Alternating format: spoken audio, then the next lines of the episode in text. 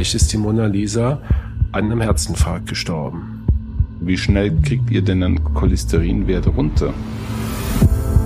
Es gibt ja bedauerlicherweise auch Patienten, die ähm, gelebt haben wie ein Mönch und trotzdem einen Herzinfarkt bekommen, weil sie genetisch vorbelastet sind mit hohem Cholesterin. Hand aufs Herz. Der rezeptfreie Mediziner Talk. Hallo und herzlich willkommen bei Hand aufs Herz, Geschichten rund ums Herz mit professioneller Begleitung von Dr. Markus Knapp. Mein Name ist Thomas Krug und ich freue mich auf die heutige Folge. Einen schönen guten Abend, Thomas. Wow, so formal ja. heute. Also liegt es an meinem, an meinem Outfit? Ja, bist heute so vornehm angezogen, ja, und ich habe einfach gedacht, ich muss dich mal anders wie mit Hallo Thomas begrüßen. Das also ist ja irgendwie mal langweilig. Ja? ja, und das tut natürlich meiner Seele, äh, das, das ist balsam für meine Seele und ich hoffe, das spürt man jetzt sofort äh, in meiner ja. noch gesteigerten Motivation mit dir über Cholesterin zu sprechen. Über Cholesterin wollen wir heute nochmal in der zweiten Folge sprechen. Wir sind wie so oft das letzte Mal nicht durchgekommen mit allen Themen und ähm, lass mich doch mal zum Eingang folgende, folgenden äh, Gedanken oder folgende Frage formulieren. Ein Patient oder eine Patientin kommt zu dir in die Praxis. Erkennst du Cholesterin? Ähm, jetzt hätte ich schon fast sagen, Cholesterinschädigung. Wir haben ja das letzte Mal so schön den Müll, äh, den Müllberg beschrieben, der voll ist und äh, somit äh, nichts mehr unterzubringen ist. Aber sagen wir, also ernsthaft gefragt, erkennt man das, sieht man das am Patienten? Also im Extremfall, das heißt bei Patienten, die wirklich sehr, sehr hohe Cholesterinwerte haben, da ja. kann man das tatsächlich manchmal beobachten. da muss man Patienten sehr tief in die Augen schauen und ähm, manche Patienten haben dann um die Iris herum einen kleinen ja, Cholesterin-Fettring, also wie so einen weißen Ablagerungsring, der aber nicht eben zur Bindehaut gehört. Das erkennt man dann schon recht okay. leicht. Das nennt man übrigens Arcus lipoides im, im Fachjargon. Ja. Und ist eigentlich einfach nur eine Ablagerung von überschüssigem Cholesterin ins Gewebe. Und das Gleiche in veränderter Form haben wir auch in so kleinen, ja, Fettpölsterchen um die Augenlider herum. Mhm. Das nennen wir Xanthelasmen. Und wir hatten es in der ersten Cholesterinfolge, also unserer allerersten, ja. die wir ja vor gut einem Jahr aufgezeichnet haben. Da habe ich das Beispiel schon mal erwähnt und wir haben es auch in unserem Instagram äh, Account reingegeben, das Bild von der Mona Lisa, wo ein, ein findiger, ich weiß nicht, ob es ein Kunsthistoriker oder ob es ein Arzt war oder sonst jemand, meinte, ein Xanthelasma im Auge der Mona Lisa angedeutet zu erkennen. Und ähm, ja, auf unserem Instagram-Account kann man es sich angucken oder einfach mal bei Google ein Bild von der Mona Lisa runterladen, ganz, ganz groß die Augen stellen und nicht nur auf das Lächeln gucken, sondern mal tatsächlich auf die Augen und dann wirst du, ja, vielleicht stimmt es sogar, ja. ein Xanthelasma erkennen und vielleicht ist die Mona Lisa leider an einem Herzinfarkt gestorben. Dann werden wir doch diesen äh, Post nochmal aktuell reinstellen, ähm, für diejenigen, die sich dafür interessieren. Und jetzt mal ganz ehrlich, Hand aufs Herz, Markus, wie oft, wie oft ähm, kommt sowas bei dir in der Praxis vor? Na, vielleicht ähm, zweimal im halben Jahr, dass man schon. das wirklich so deutlich sieht, ja. Es gibt schon, ja. Aber normalerweise, ganz ehrlich, Markus, normalerweise kenne ich äh, Augen, sagt man Augenanamnese? Oder wie du meinst man? jetzt die Iris-Diagnostik wahrscheinlich. Ja, das ist doch so eine Heilpraktiker-Thematik, ja, ja. oder? Ja. ja. Aber ich weiß nicht, wie die Methode funktioniert und die äh, haben dann auch jetzt, ich sage jetzt mal, sicherlich keinen schulmedizinischen Hintergrund. Muss immer vorsichtig sein und mhm. betone das auch nochmal mit allem Ernst. Ich habe überhaupt kein Problem mit, mit alternativen Diagnosen und Heilmethoden, wenn sie nicht uns in die Arbeit reinpfuschen. Das muss man schon deutlich sagen. Ja. Markus, ich befreie dich von dieser Fragestellung und, und entschuldige mich auch schon gleich dafür, dass ich dich als Mediziner da jetzt ein bisschen, ein bisschen nein, nein. schon fast ein bisschen provoziert habe. Aber es ist mir tatsächlich gerade eingefallen, ja. weil in der Heilpraktikerlehre ist das, glaube ich, ein Riesenthema. Absolut. Ähm, und und, äh, und ich, ich will es auch überhaupt, wie gesagt, nicht abtun, aber ja. es hat jetzt mit dem, was, was ich dir eben erzählt habe, glaube ich, gar, gar nichts, nichts, zu tun. tun. Weil das ist wirklich ein Befund, ähm, der, sag mal, pathophysiologische Hintergründe hat mhm. und ähm, wenn man dann die Iris mikroskopisch untersuchen würde, dann würde man da tatsächlich Cholesterinkristalle sehen. Ja. ja oder Fettablagerungen. Also der Augenarzt könnte es ähm, erkennen. Ja.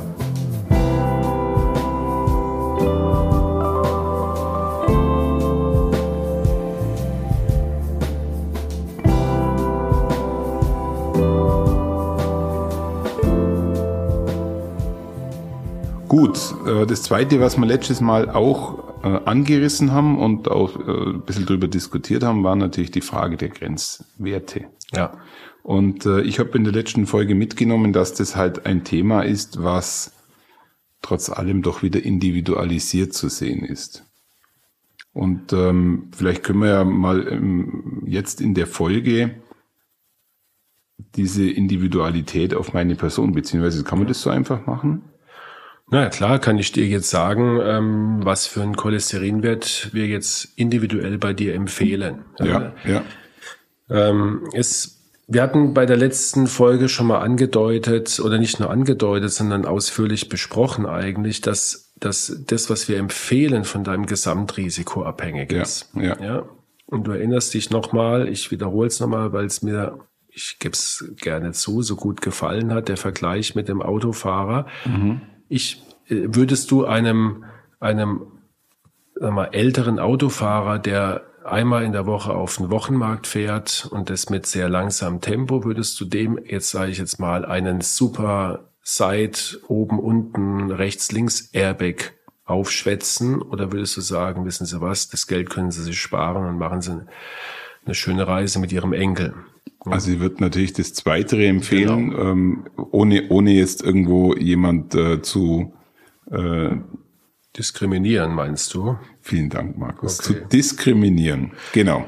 Ähm, und genau so ist es jetzt bei, äh, bei unseren Empfehlungen. Also ja. ich, ich gehe mal davon aus, ja, und das weiß ich ja äh, zufällig, gell, weil du ja auch, das darf ich doch hier sagen, mein Patient bist, oder habe ich jetzt die Schweigepflicht äh, verletzt? Ja?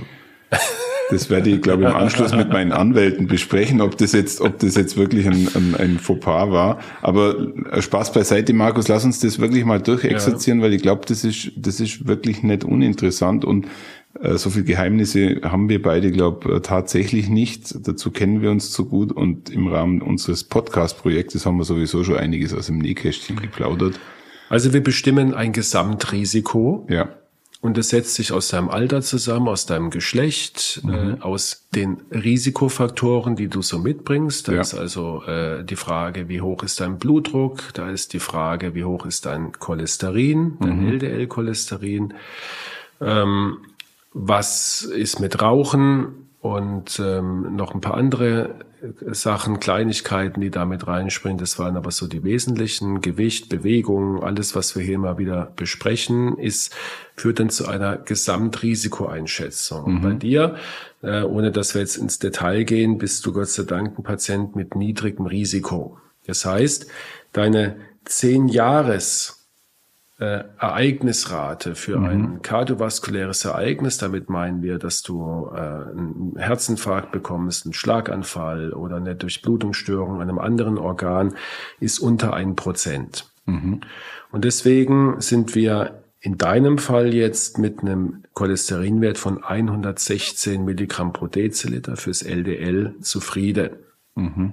Ja, sagen wir mal äh, ganz grob 100 und das gleiche gilt auch um das gleich, äh, sag mal, zu, zu äh, weiter auszuführen für Patienten mit moderatem Risiko. Was wäre denn ein moderates Risiko? Zum Beispiel, ähm, wenn da darf jemand, man dann schon rauchen, oder? Nee, ähm, wenn zum Beispiel jemand zuckerkrank wäre. Okay. Ähm, und hätte, ähm, wäre ein sehr junger Patient, also zum Beispiel äh, bei einem Typ 2 Diabetes, der gängigste noch unter 50 und hat kein weiteres Risiko, ist jetzt nicht so häufig, dass sowas vorkommt, aber das wäre ein Beispiel für ein moderates Risiko. Markus, darf ich mal den Extremfall kurz formulieren, damit man sich diese Werte besser vorstellen kann? Wir nehmen jetzt mal einen, einen klassischen Risikopatienten, der tatsächlich übergewichtig ist, mhm. raucht und, und äh, damit auch wenig Bewegung hat. Wo, wo würde sich dessen Grenzwert denn einpendeln? Ähm, das ist dann tatsächlich ein Patient mit einem sogenannten hohen Risiko. Mhm. Also der äh, hätte jetzt zum Beispiel einen Blutdruck von 180 oder ein, oder ein LDL weit über 150, ja, ähm, wird vielleicht auch in der Familie, in der Vorgeschichte viele Erkrankungen aufweisen. Bei den Eltern, ja, hätte ein, ein Zucker, den er seit über zehn Jahren hat, ähm, hätte vielleicht auch noch was an der Niere. Also das mhm. sind so einfach mal jetzt dahergesagt, was ein hohes Risiko ausmacht. Und da sind wir tatsächlich schon deutlich strenger und wollen einen LDL-Wert unter 70 Milligramm. Unter 70? Unter 70 Also Milligramm vorher sprachen wir von 100. Äh, Richtig. 100 10? grob oder 116, gell, ganz offiziell. Aber ich sag jetzt mal, um es einfacher zu machen, wenn du einen Wert um die 100 hast und kein hohes Risiko, bist du safe. Mhm. Aber sobald sich dein Risiko erhöht, mit den Faktoren, die wir eben gesagt haben, wollen wir schon unter 70 erreichen. Und du kannst dir vorstellen, das ist noch nicht Ende der Fahnenstange, sondern es gibt auch Patienten mit sehr hohem Risiko. Mhm. Ja, das sind zum Beispiel wirklich Patienten, die schon einen Herzinfarkt hatten, den Schlaganfall hatten, die eine Karotisstenose hatten, also operiert werden mussten, die einen, einen schweren Diabetes haben, insulinpflichtig, die eine, eine Nierenschwäche haben. Mhm. Also die haben ein sehr hohes Risiko. Das drückt sich dann in diesem, in diesem Score, den wir bestimmen, in einer Ziffer aus, die also über zehn Prozent mhm. Risiko in den nächsten zehn Jahren eine Herz-Kreislauf-Erkrankung äh, zu versterben. Und da wollen wir dann Werte um 55 Milligramm pro Deziliter oder niedriger. Warum? Mhm. Weil wir tatsächlich in Studien beweisen konnten, dass diese Senkung nochmal einen Benefit bringt und dass auch ab Werten unter 70 Milligramm pro Deziliter LDL sogar eine Regression, mhm. das heißt ein Abbau von Ablagerungen möglich ist.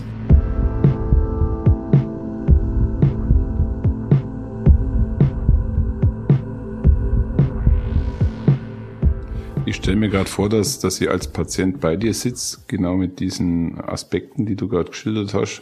Und du kommunizierst mir äh, aus deinen Unterlagen, aus deinen Bewertungen genau dieses Risiko für mich persönlich in zehn Jahren daran zu verstärken. Mhm. Es ist ja schon eine Extremdiagnose für einen Patienten oder für eine Patientin bei dir. Es ist ja, wie du sagst, das hört sich ja gar nicht so viel an, selbst bei hohem Risiko mit zehn Prozent. Mhm. Ja, und mhm. solche, weißt du, solche, äh, sag mal, Auswertungen, Tafeln, es gibt Sterbetafeln, ja, das ist sehr, äh, sag mal, äh, ja, für den Patienten manchmal, manchmal unverständlich und wird auch in der Praxis bei uns nicht, nicht verwendet, aber die Lebensversicherer machen das zum Beispiel ganz ganz routinemäßig mhm. abgebrüht. Also man sieht dein Alter und kann dir genau sagen, wann, wie viele Jahre du noch zu leben hast. Ja, und es gibt für jede Tumorerkrankung ähm, ein Risiko, das du bestimmen kannst. Mhm. Ja, das sind aber alles statistische Daten, die ja jetzt auch keine Angst machen sollen ja. oder auch keine, ja, irgendwie. Das ist dann so eine Statistik wie, äh, welches Risiko gehe ich ein, wenn ich eine Flugreise mache. Exakt. Oder, ja. oder, oder. Sehr abstrakt oder, eigentlich oder, dann wieder. Oder wie, oder Autofahrer oder Skifahrer oder, oder mhm. sonst irgendwas. Die haben einfach ein erhöhtes Risiko zu sterben, wenn es auch sehr gering ist. Trotz alledem sprechen wir jetzt gerade schon über eine Bandbreite von, äh, glaube im unteren Bereich 50 bis im Normalbereich 110, 100. Mhm. Ist schon eine Nummer, oder? Ja. Weil ich stelle mir das jetzt gerade mal exemplarisch vor, steht jemand bei dir, hat einen 150er Wert und, und hat wirklich äh, Kreislauf, Herz-Kreislauf-Probleme. Da wird es dann schon spannend, wie man mit so jemand umgeht, oder? Ja. Ähm, das ist unter anderem meine tägliche Arbeit. Ja, mhm. Das gehört ähm, oft, also jetzt nehmen wir mal so einen Fall, dass ein ja. Patient ähm, ein LDL von 150 hat, kommt ins Krankenhaus mit einem Herzinfarkt, wird dort äh, versorgt, es mhm. ist alles in Ordnung, er kriegt einen Stand, äh, wir haben ein paar Folgen darüber gemacht. Ja. Er kommt in die Reha, ähm, er erholt sich und jetzt ist das Entscheidende, dass wir mit Medikamenten und Lebensstilveränderungen erreichen, dass sowas nie wieder passiert. Und dann in der Regel, also in der Praxis läuft es so ab, der am, am Tag, nachdem er in der, im Krankenhaus äh, aufgenommen wurde oder vielleicht noch am selben, hat er schon abends die Cholesterintablette in der Schachtel. Ja, da wird gar nicht lange gefackelt, sage ich jetzt mal lapidar. Ja, natürlich sagt man dem Patient, was jetzt erforderlich ist, aber das mhm. ist absoluter Standard. Ne? Und für uns ist es dann entscheidend, später den Cholesterinwert zu kontrollieren. Und wenn wir jetzt zum Beispiel sehen, der hat Medikamente schon oder hat noch keine und hat einen erhöhten LDL-Spiegel aus, sagen wir, für seine Verhältnisse, also in dem Fall wären es jetzt wieder diese mhm. 55 Milligramm pro Deziliter, mhm. dann müssen wir entweder die Dosis erhöhen, was in der Regel gar nicht mehr dann so viel bringt. Das ist diese Dosis-Wirkungskurve, die sich so ein bisschen abflacht. Das hatten wir auch schon in anderen Folgen, sondern wir müssen dann auch Kombinationspräparate geben oder andere Medikamente geben, die stärker sind. Aber wir mhm. müssen mhm. das Cholesterin auf diesen Wert bringen. Darf ich nochmal kurz auf die Situation zurückkommen, ähm, dass jetzt der, die, der Patient behandelt wurde. Im Krankenhaus hat er dann bereits schon einen Cholesterinsenker bekommen. Wie muss ich mir denn das vorstellen? Wie schnell kriegt denn, kriegt ihr denn einen Cholesterinwert runter? Ist das ein Prozess, den man in einer Woche äh, hinkriegt? Äh, fällt mir jetzt gerade momentan wirklich die Vorstellungskraft dazu. Ja, das ist schon messbar, äh, spätestens nach, nach ein bis zwei Wochen. So ist schnell. Das, ist es schon messbar, genau. Und dann muss sie aber auf diesem Pegel wahrscheinlich bleiben, um den Wert zu halten. Genau. Ja. Und dann kommt natürlich äh, der Faktor Lebensstiländerung dazu. Das ist ja. bei jedem individuell und, und natürlich auch davon abhängig, wie gesund habe ich vorher erlebt. Es gibt ja bedauerlicherweise auch Patienten, die ähm, gelebt haben wie ein Mönch mhm. und trotzdem einen Herzinfarkt bekommen, weil sie genetisch vorbelastet sind mit hohem Cholesterin. Die und? haben natürlich weniger Möglichkeiten, was mhm. zu ändern, wie, sag mal, jemand, der jeden Tag gerne äh, Pommes und Schweinshaxe gegessen hat. Aber den Fall, den du gerade schilderst, der wird ja, wenn ich es richtig verstanden habe, mit der neuen Art damit umzugehen, also sprich, ich gehe mal auf meine Mülldeponie, mhm. pickt man sich ja die Fälle raus, wenn man sie denn findet, ja, und, und kann denen eigentlich genau dieses Risiko maximal reduzieren. Genau.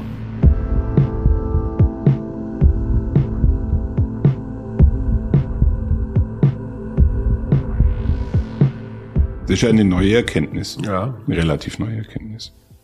Also die, äh, sag mal, dass, dass wir mit Cholesterinsenker das Leben verlängern, das, das wissen wir schon lange. Ja, ja aber ihr pickt aber die nicht raus äh, mit 30 oder 35. Dass wir so streng sind ja. gell, und dass so, sagen wir mal, mit, mit dieser Stärkensenkung tatsächlich noch ein Effekt erreichbar ist, das mhm. ist in der Tat mhm. äh, in den letzten Jahren und deswegen verändern sich die Leitlinien auch ständig und von Kritikern wird es natürlich ähm, auch immer wieder in Frage gestellt, ähm, weil äh, man natürlich ehrlich, ehrlich fragen muss, was, was wollen wir denn, wie viele Patienten wollen wir denn weltweit behandeln, um mhm. sowas zu bekommen? Weil ich sag dir ganz ehrlich, so einfach ist es nicht, auf 55 Milligramm pro Deziliter zu kommen. Das, äh, habe ich jetzt fast auch erwartet, dass du, dass du genau das sagst, ja, dass also 55 von einem Ausgangswert von 150. Ich glaube, das ist dann nicht einfach mal äh,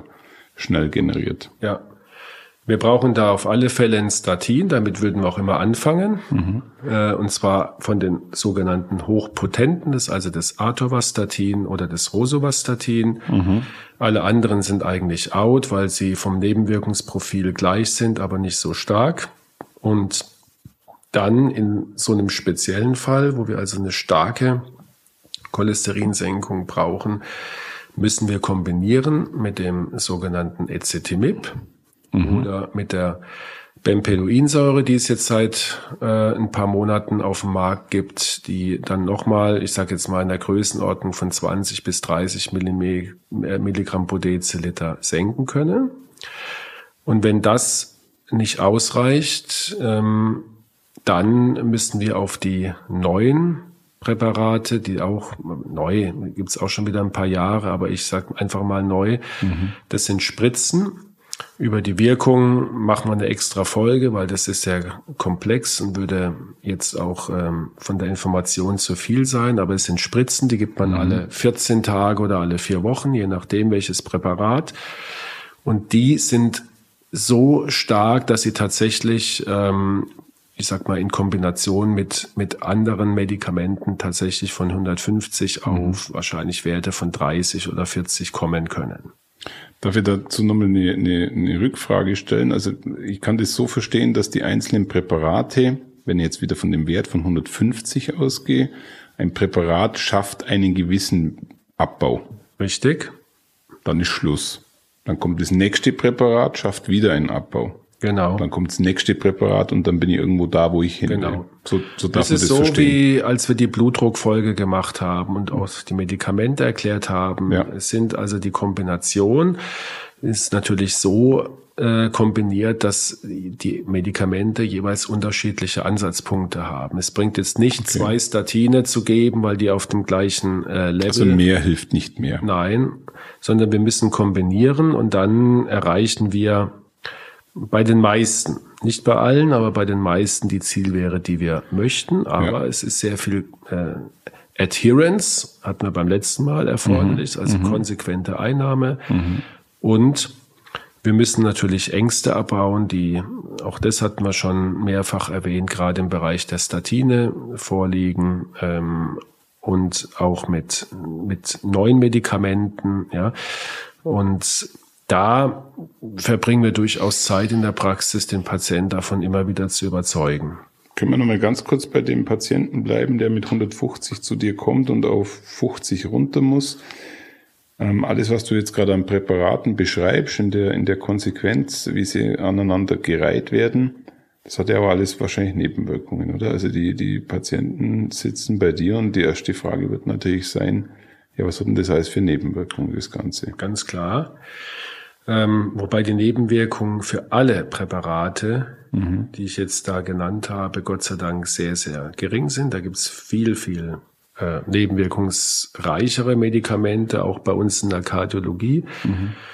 Aber ähm, du hast völlig recht. Das Thema Nebenwirkungen ist immer ein Thema und besonders, wie ich es eben schon angedeutet hat, bei den Statinen. Da gab es einfach in der Vergangenheit ähm, eine, ja, eine Diskussion, eine auch öffentliche Diskussion über vermeidliche schwere Nebenwirkungen, die nie bewiesen worden sind, die sich auch in Studien nie gezeigt haben. Mhm. Es wird von Krebserkrankungen, die gehäuft sind, gesprochen, von Alzheimer-Erkrankungen, ähm, um nur mal das das Wesentlichste zu nennen, von Parkinson-Erkrankungen. Und viele sagen, aber ich brauche doch auch Cholesterin. Und das ist auch richtig. Ich, der Körper braucht Cholesterin. Ja, ja. ja, aber er braucht halt nicht so viel. Die Massen. Mhm. Ja, und ähm, wir, wir sind die einzige Spezies auf der Welt, die äh, so hohe Cholesterinwerte haben. Mhm, mh. ja? Und von daher nochmal an dieser Stelle, es ist eines der sichersten Präparate, die wir kennen. Wir haben es in der letzten Folge erwähnt, über 100.000 Patienten wurden untersucht. Man hat da Daten, auch Langzeitdaten und mhm. alles, was man dem Statinen so vorgeworfen hat, konnte nie wissenschaftlich bestätigt werden. Mhm. Aber es ist trotz allem, auch trotz aller Evidenz, sind viele Patienten davon nicht zu überzeugen. Dann haben wir jetzt Alternativen, Gott sei Dank, die nicht mhm. so wirksam sind, aber mhm. immerhin. Und am Ende des Tages muss es natürlich jeder individuell für sich entscheiden. Das Recht hat er. Und unsere Aufgabe ist eigentlich nur, wirklich aufzuklären und einen Rat zu geben. Und ich glaube, äh, der ein oder andere wird wahrscheinlich auch bei dir sitzen und, und äh, ich sag mal, das ist ja auch so eine Argumentation, die immer wieder kommt. Naja, die Grenzwerte äh, werden wunschgemäß für die Pharmaindustrie äh, kreiert, ja. sage ich jetzt mal, damit der Profit äh, steigt. Ich glaube, das wirst du wahrscheinlich auch immer wieder ja, hören. Ja, das ist auch ein, ein nicht, äh, sag mal, wegzu äh, bekommen, wegzukriegendes Vorurteil ähm, bei uns, aber äh, ehrlich gesagt selten. Gell? Mhm. Und mhm. ähm, wir hatten das auch schon mal thematisiert, dass eine Pharmaindustrie äh, Geld verdienen muss, ist klar. Und ähm, mir ist lieber, ein Pharmaunternehmen verdient viel Geld und kann das in gute Projekte äh, stecken. Jetzt aktuell Firma BioNTech, ja, ja, die sehr, sehr, sehr viel Geld verdient haben durch die Impfung und, und das jetzt in neue Krebstherapien stecken und mhm. dann soll uns doch der wirtschaftliche Erfolg von so einem Unternehmen recht sein, wenn, wenn wir als Patienten, als Menschen davon profitieren.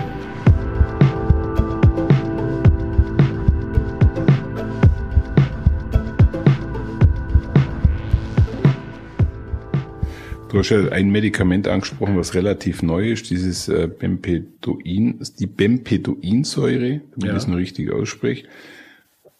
Wie lange hat das wahrscheinlich gebraucht, um dieses Medikament jetzt überhaupt auf den Markt zu bringen? Also wenn man das so durchexerziert, äh, durch alle Studien und was weiß ich, reichen da fünf Jahre? Nein, in der Regel sind es ja, also um die zehn Jahre. Okay. Ja.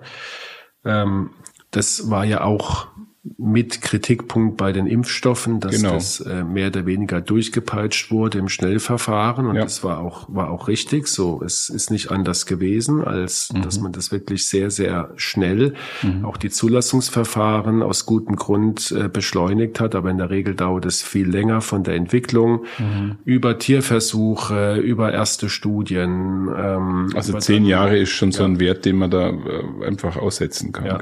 Okay. Und Kosten von etwa einer Milliarde Dollar. Um.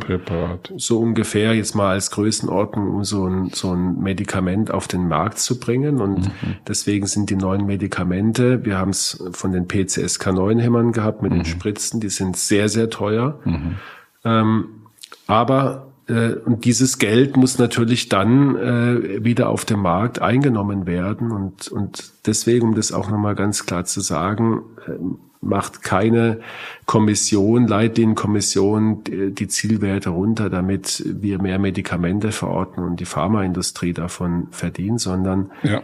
ähm, die Pharmaindustrie verdient durch den Anreiz, dass neue Medikamente auf dem Markt, die das Leben oder die, das Befinden von Patienten verbessern, Verbessert. natürlich verordnet werden. Und genau. Das ist auch richtig so. Ja, und das, das ist äh, für uns im Hier und Jetzt eine, eine positive Chance. Hätten wir es nicht, ähm, wäre die Lebenserwartung weitaus niedriger. Ja, und deswegen gab es ja oder gibt es immer mal wieder Diskussionen, ob man so äh, Medikamente fürs Aspirin war das mal mhm. lange Zeit ein Thema, ähm, aber jetzt auch für die Statine, ob man das nicht einfach dem Trinkwasser beigibt mhm. so dass man die Bevölkerung so en passant immer mit äh, mit Cholesterinsenkern versorgt. Ja, so so Überlegungen gab's oder gibt es tatsächlich. Ja, was was würdest du davon jetzt äh, als Patient oder als Nicht-Patient oder als Bürger halten, wenn du jetzt mit jedem Glas Wasser aus der Leitung ein Medikament zu dir nehmen würdest, was ja. dein Leben verlängert. Das muss man schon dazu sagen. Also ich glaube, du kennst meine Einstellung mittlerweile. Ich bin da, ich bin da sehr technokratisch unterwegs und glaube an das, was, was entwickelt wird. Aber ich weiß auch, würden wir das tun, in Deutschland zum Beispiel,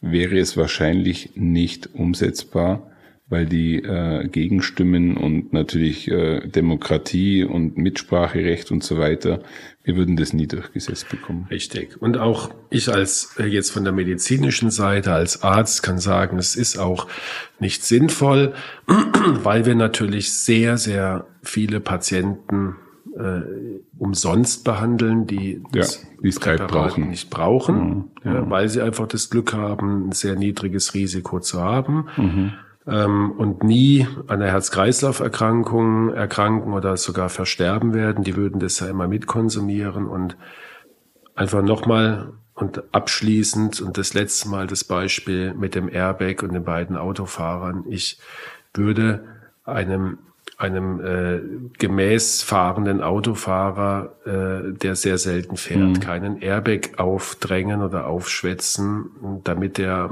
ja. Sag mal, statistisch sein Risiko, sein relatives Risiko um fünf Prozent senkt. Das macht einfach keinen Sinn. Nee, das macht wirklich keinen Sinn und ähm, äh, das Beispiel des Airbags macht es, glaube ich, auch nochmal ganz deutlich, wo da einfach auch die, die ja, oder die Messlatte hängt an dem ja. Thema. Ja.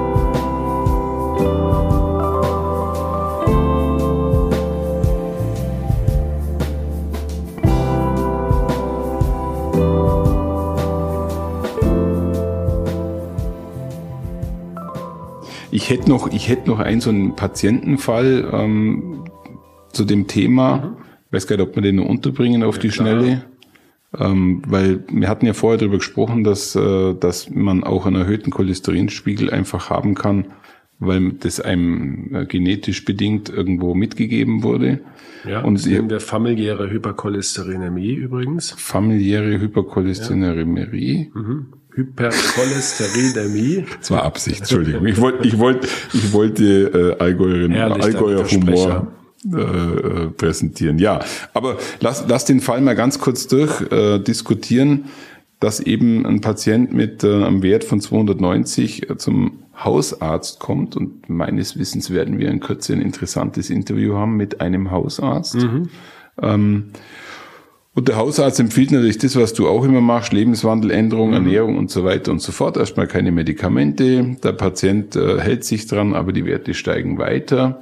Und was wird dann der Hausarzt? Wobei ich schon mal irritiert bin äh, von der von der Beschreibung, weil ich glaube nicht, dass der Hausarzt äh, ähm, Statine verschreibt, oder? Doch. Macht er? Also ähm, wir werden eine interessante Folge äh, produzieren, mhm. ja, und ähm, da wird genau das das Thema sein. Ist natürlich okay. höchst individuell unterschiedlich. Ähm, theoretisch kann ein Hausarzt jedes Medikament verordnen, ja. wenn er äh, sich in dem in diesem speziellen äh, Gebiet dann auskennt und äh, sich das auch zutraut, kann er alles verordnen, was er möchte. Ja.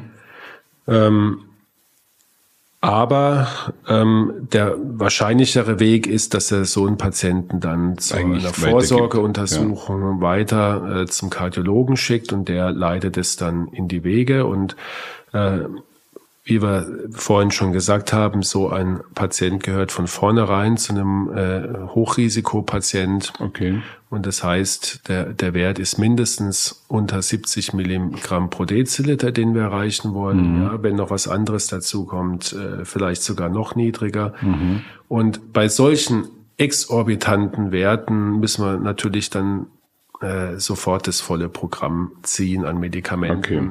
um überhaupt eine äh, Cholesterinsenkung zu bekommen. Und ja. vielleicht darf ich das noch sagen, ohne dich zu überfordern, aber das nur ganz kurz. Es gibt tatsächlich auch eine Blutwäsche, mhm. eine Lipidapherese, so nennen wir das. Die wird heute, brauchen wir sie nur noch sehr selten, aber gerade bei solchen Fällen, wo wir auch mit Medikamenten das nicht in den Griff bekommen, muss der Patient, ähm, ich glaube auch wöchentlich, ähm, zur Blutwäsche und da wird ihm das Cholesterin über einen Apparat wie bei einer Nierenwäsche, wie bei einer Dialyse mhm. entzogen. Mhm. Jetzt muss ich gerade überlegen, wo ich in, meiner, in meinem Fall war, aber ich war, glaube ich, in meinem Fall ähm, an der Stelle, dass der Hausarzt dann ein Statin verschrieben hat. Ich spüre gerade, ähm, äh, während ich diesen Fall nochmal so durchlese, dass jetzt aufgrund der Folgen, die wir gemacht haben, das für mich euch Guide alles so ganz logisch klingt, aber ich ziehe es jetzt einfach mhm. mal durch und die, der Patient hat dann äh, den Wert auf 150 runterbekommen mhm. anscheinend und hat Muskelschmerzen mhm. bekommen. Mhm. Er geht wieder zum Hausarzt, also das ist jetzt schon alles nicht mehr ganz so logisch. Mhm. Und äh, der Haus... Ja, es ist vollkommen logisch, ja. Ja, es ist vom Ablauf logisch, mhm. aber eigentlich äh, habe ich jetzt gelernt, eigentlich wäre jetzt schon lang der Fall bei euch. Das meine ich, weißt du? Ach so, ja, ähm, nee, wie gesagt, wenn, wenn ein Hausarzt, wenn der Patient jetzt zum Beispiel beschwerdefrei ist und sonst nichts vorliegt und er traut sich das zu, mhm. Ja, er hat zum Beispiel mehrere okay. Fortbildungen jetzt gemacht, wo das Thema äh, erörtert wurde. Ja, er kennt ja. die Medikamente, er weiß, wie er sie dosiert und einsetzt, in welcher Reihenfolge. Dann kann Krass, er das machen. Dann ist das alles okay. Den einen oder anderen geben, der das auch macht. Naja, auf jeden Fall, äh, Patient bekommt äh, Muskelschmerzen, sitzt wieder beim Hausarzt und jetzt kommt die Jetzt kommt der Höhepunkt dieser Patientengeschichte. Der Hausarzt empfiehlt ihm rotes, rotes fermentiertes Reismehl. Jetzt äh, halte ich fest, ich habe natürlich gegoogelt ähm, und ähm, ich wurde überschwemmt mit Angeboten genau zu rotes fermentiertes Reismehl. Richtig, ja. Was sagst du dazu? Also das ist jetzt, ähm, äh, sag mal, ein, ein sehr spezieller Fall, gell? Und ähm, ich, ich äh, sag mal, der, der Fall ist insofern nicht ganz schlüssig, dass man äh, zunächst ein, Statin verordnet und dann äh, auf einmal auf den Reis kommt, gell? was ähm, in der Regel eher bei deinen Kollegen ist, die eher auf dem Naturheilkundewegs äh, sich bewegen. Ja. Es gibt diesen Reis, der wird ähm, vermarktet, ja. er hat auch eine Wirkung. Ja. Es ähm, ist dieser Reis enthält einen Schimmelpilz. Ja. Mhm der wiederum in, also in Auszügen in dem Statinen enthalten ist, also der, äh, nicht der Pilz natürlich, sondern äh, der Wirkstoff. Mhm. Und deswegen kann man tatsächlich mit rotem Reis ähm, seinen Cholesterinwert senken. Okay. Ja, es gibt noch andere Nahrungsmittel, ähm, die das tun können, allerdings in sehr beschränkter Form. Äh, mehr als 10, 20 Milligramm pro Deziliter, wenn überhaupt, sind da nicht möglich. Und jetzt kommt das Entscheidende. Aber dann muss ich ja jeden Tag den Reis essen. Ja, ich muss den Reis regelmäßig konsumieren. Das ist dann halt, äh, und da gibt's dann äh, Fermente ja, und, und Konzentrate und dann sind da natürlich auch, ähm, sag mal, sehr zwielichtige Angebote darunter, ähnlich wie bei äh, Potenzpillen, die einem ständig angeboten werden mhm, mhm, und äh, über irgendwelche Wege, aber nicht über Apotheken zu beziehen sind. Ähm, und beim, beim Reis kann man sagen, sind leider auch schon schwere Vergiftungen äh, aufgetreten. Das Thema Arsen. Äh War nicht Arsen, es waren andere Gifte, weil wie gesagt, da sind Pilze drin und mhm. man weiß einfach nicht, was man da zu sich nimmt, wenn okay. dann überhaupt dann in seriösen äh, Häusern, also Reformhaus oder, oder äh, Biosupermärkte, da kann man nichts falsch machen mit Sicherheit, aber ich würde es auf keinen Fall übers Internet machen ja. und ähm, es äh, wenn man das richtige Produkt hat, schadet es nicht. Also ich habe den, ich habe den Fall jetzt bewusst äh, mir im Internet angeschaut, um vielleicht auch aus meiner Sicht noch eine Take-Home-Message rauszugeben, wo ich das recherchiert habe, ist mir schon einfach mit unseren Kenntnissen aufgefallen, dass es am Schluss einfach ähm, auch irreführend sein kann, ja. Und und und man führt dann diese diese Berichte führen sehr schnell zu diesen Präparaten und die kann ich natürlich im Internet sofort bestellen und und am Schluss äh, ist vieles halt einfach ja. auch Werbung und Vermarktung und äh, für mich hat sich das schon während ich das äh, durchgelesen habe oder recherchiert habe, äh, in dem Kontext, den wir besprechen, nicht ganz äh, koscher angehört. Also, also das kann man schon immer wieder feststellen, dass ähm, das Internet äh, und äh, speziell jetzt die, die, die Suchmaschinen Google vorneweg, muss man einfach reflektiert sich anschauen. Und in medizinischen Fragen mit Vorsicht genießen. Ja. Auch da wird irgendwann eine Folge kommen über Dr. Google. Haben wir schon Dr. lange geplant. Google. Ja. Dr. Google versus Dr. Knapp. ja, genau. Schönes Schlusswort, oder? Schönes Schlusswort. Sehr schönes Schlusswort. Ja. Wir haben etwas überzogen heute. Ich hoffe, äh, dass wir trotzdem so interessant am Thema waren, dass Sie bis zum Schluss dabei waren. Und ähm, Markus, herzlichen Dank. Ja, vielen Dank, lieber Thomas. Bis zum nächsten Mal. Und heute Abend gibt's Reis. Bitte nicht. Aber weißen Vielleicht Reis. Ja, das wäre okay. Weiß. Vollkornreis natürlich. Vollkornreis, bitte nicht diesen, diesen äh, schwarzen äh, Tintenfisch äh, nee. gefärbten Reis, den packe ich nicht. Nee. Scheußlich. Scheußlich, gell? Aber gut fürs Cholesterin. Schauen Sie mal bei uns vorbei unter www.handaufsherz-podcast.de und bleiben Sie immer über uns auf dem Laufenden auf unserem Instagram-Account.